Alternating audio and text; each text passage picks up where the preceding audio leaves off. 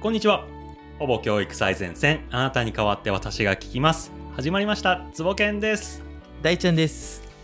この番組は教育ファシリテーターの大ちゃんとつぼけんの2人でお届けする番組です。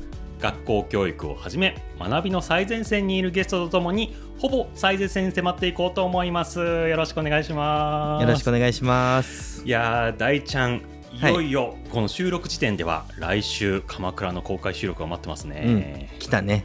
えーついにあのお寺が待ってるね。そうだね上知事北鎌倉の上知事の収録が待っておりますそして本日今収録は鎌倉 FM での生出演直後になりましていやーパーソナリティ小松さんすごかったねやっぱプロだよね。うんね、時間のつない方とか話し方とかね。うんあともう気分よくさせる方法とか、たまんなかったよね。そうそうそうそう、本当にめちゃくちゃ気持ちよさそうな顔してたもんね。南極の3分ぐらい喋ってたでしょ。南極ちょっと尺ねえねっつってんのに。盛り上がっちゃった尺ね全然ねえっつってんのに、南極3分ぐらい喋るか教育の話がねどんどん短くなってねそう。そうなんだよね。話したくなっちゃってら。いや、いい気持ちいいかららね。は素い敵でした。ありがとうございます。ではそんな公開収録を前にですね素敵なゲストを呼んでのテーマ申し上げたいと思います。今回のテーマはこちら。トランスジェンダーの3人に聞く自分を好きになれる世界。はい自分を好きになれる世界ということで大ちゃん行ってみましょいいテーマね。ううん。もうあの3人にしかできない、お。このテーマね。そうそうそう、ん。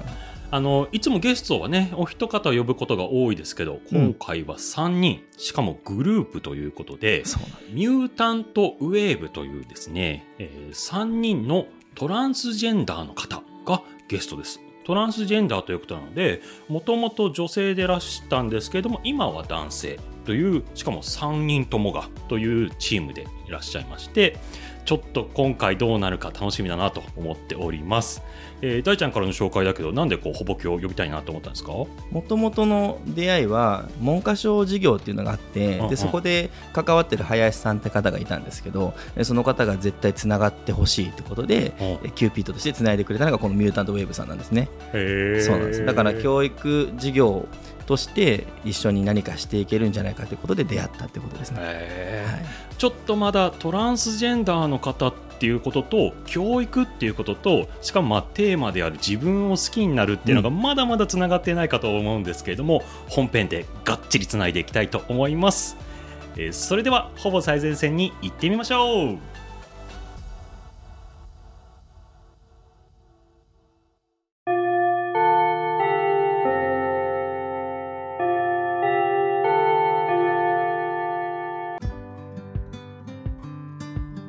それでは本編です今回のテーマはトランスジェンダーの3人に聞く自分を好きになれる世界ということで今日のゲストはミュータントウェーブの3人おーちゃんまささん朝日さんですよろしくお願いしますよろしくお願いします会いたかったありがとうございますミュータントウェーブのお三方ということではい。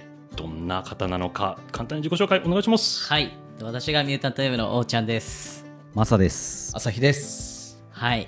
で、私たちは全員が元なでしこリーグの女子サッカー選手で、はいまあ現在がこうトランスジェンダー男性として生きる3人組です。とメディアや SNS、イベント登壇などを通じて LGBT の当事者としてジェンダーや多様性について考えるきっかけとなるコンテンツを、まあポップなスタイルとして発信しているグループになります。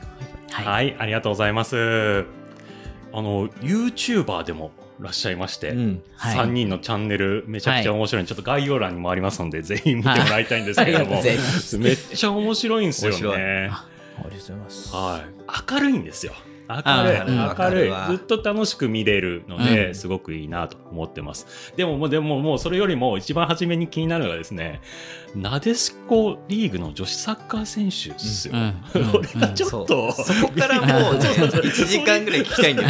パワーワードすぎるよね。一個一個が全部聞きたいそうそうそうそう。スーパーアスリートじゃないですか。だったんだろうね。だったんだろうね。はい。はい。うんそうすごいなと思って、うん。で当然女子サッカーリーグですから、はい。女性の選手としてお三方ともが選手でいしたんですね。チームは別々だったんですか？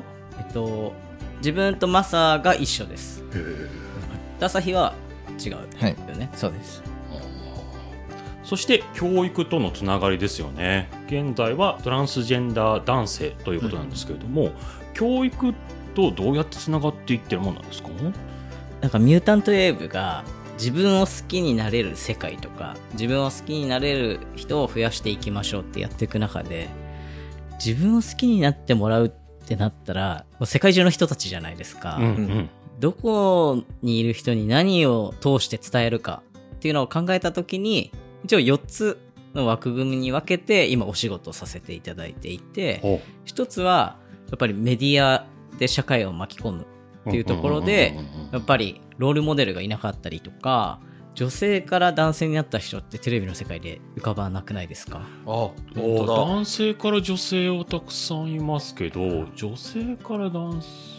そうですね。いわゆるタレントさんではいないパッと浮かばない。浮かばない。確かに。はい、なんでまあやっぱり同じ人がこうやっぱロールモデルとしていなかったっていう課題だったりとか当たり前にいるんだよっていうのをしっかり伝えたいんでまあメディアっていうところでもお仕事させていただこうっていうのが一つともう一つが大人を巻き込もうっていうので、企業さんの研修とかあとは商品のコラボレーションでちょっとグラフィックデザインを関わらせていただいたりとか、まあ、いろんなコラボレーションをしてます。で、もう一つが、そこに教育っていう部分で、じゃあ子供たちとか先生とか保護者の方にどうやって伝えるっていう時に、こう学校に行ったりとか、そういった部分で関わらせていただいて、で、四つ目に裏側で、ちょっと心のケアっていうところで、朝日がメンタルトレーナーなので、なんか当事者の方とか、あとプロのスポーツ選手とか、まあ、部活の子たちっていうところもちゃんと心のケアで関わっています。そんな感じで一応4つの枠組みに分けていろんな関わり方をしながら自分を好きになってもらうっていうのを一緒にちょっとこう取り組んでます。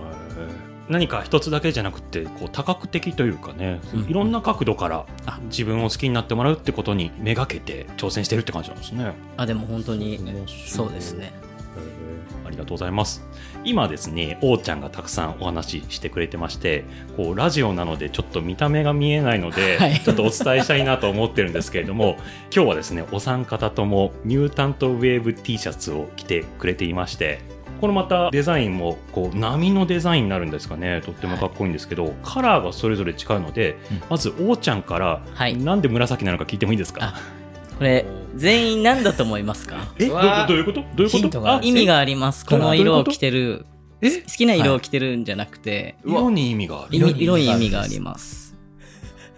ミュータントウェーブっていうのも含めて、4つで考えるといいかもしれない。ニュータントウェーブ、おーちゃん、マサ、朝日色ですね。色です。色でジ、ミュータントウェーブっていうところから連想するもので考えると分かりやすいかもしれないです。結構みんな分かるよね。あ、僕分かっちゃった。大ちゃん、僕分かっちゃった。わかったあお、大ちゃんどうぞ。カメさんだそうです。そうですミュータントタートルズタートルズだです。で、はい。もう一つの、本当は青いキャラはいはいがいはい。ますね。あーは、ミュータントウェーブの色なので、ファンの人のカラー。なんで T シャツがほど青いはです。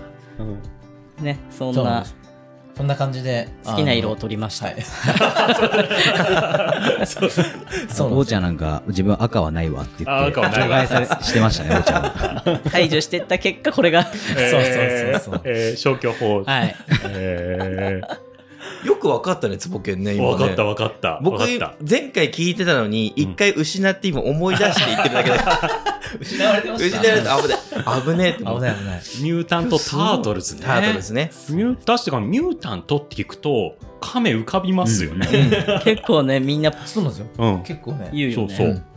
忍者なんですかねあれ。アメリカのキャ海ラクター？外だと忍者に忍者なるんだよね。うんでも、向こうのアメリカの子たちは、高校生とかでも、めちゃめちゃ知ってるですよね。うんタートルズ人気だったりするんですよ。日本よりね。うん。へえ。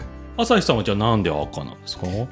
まあそんな経緯で彼が選ばなかった赤なんですけど 僕ずっとキーパーでユニフォームが赤だったんですね。あすごく馴染みがある色だったんでうん。あじゃあ自分赤着るって なるほどね。僕は赤着選びましたね。えー、似合ってる。赤ってでもちょっとリーダーっていうかねその戦隊ものでも主人公って感じがするじゃないですか。確かに。情熱の赤みたいな。その選んだ時はそんなこと1ミリも考えてない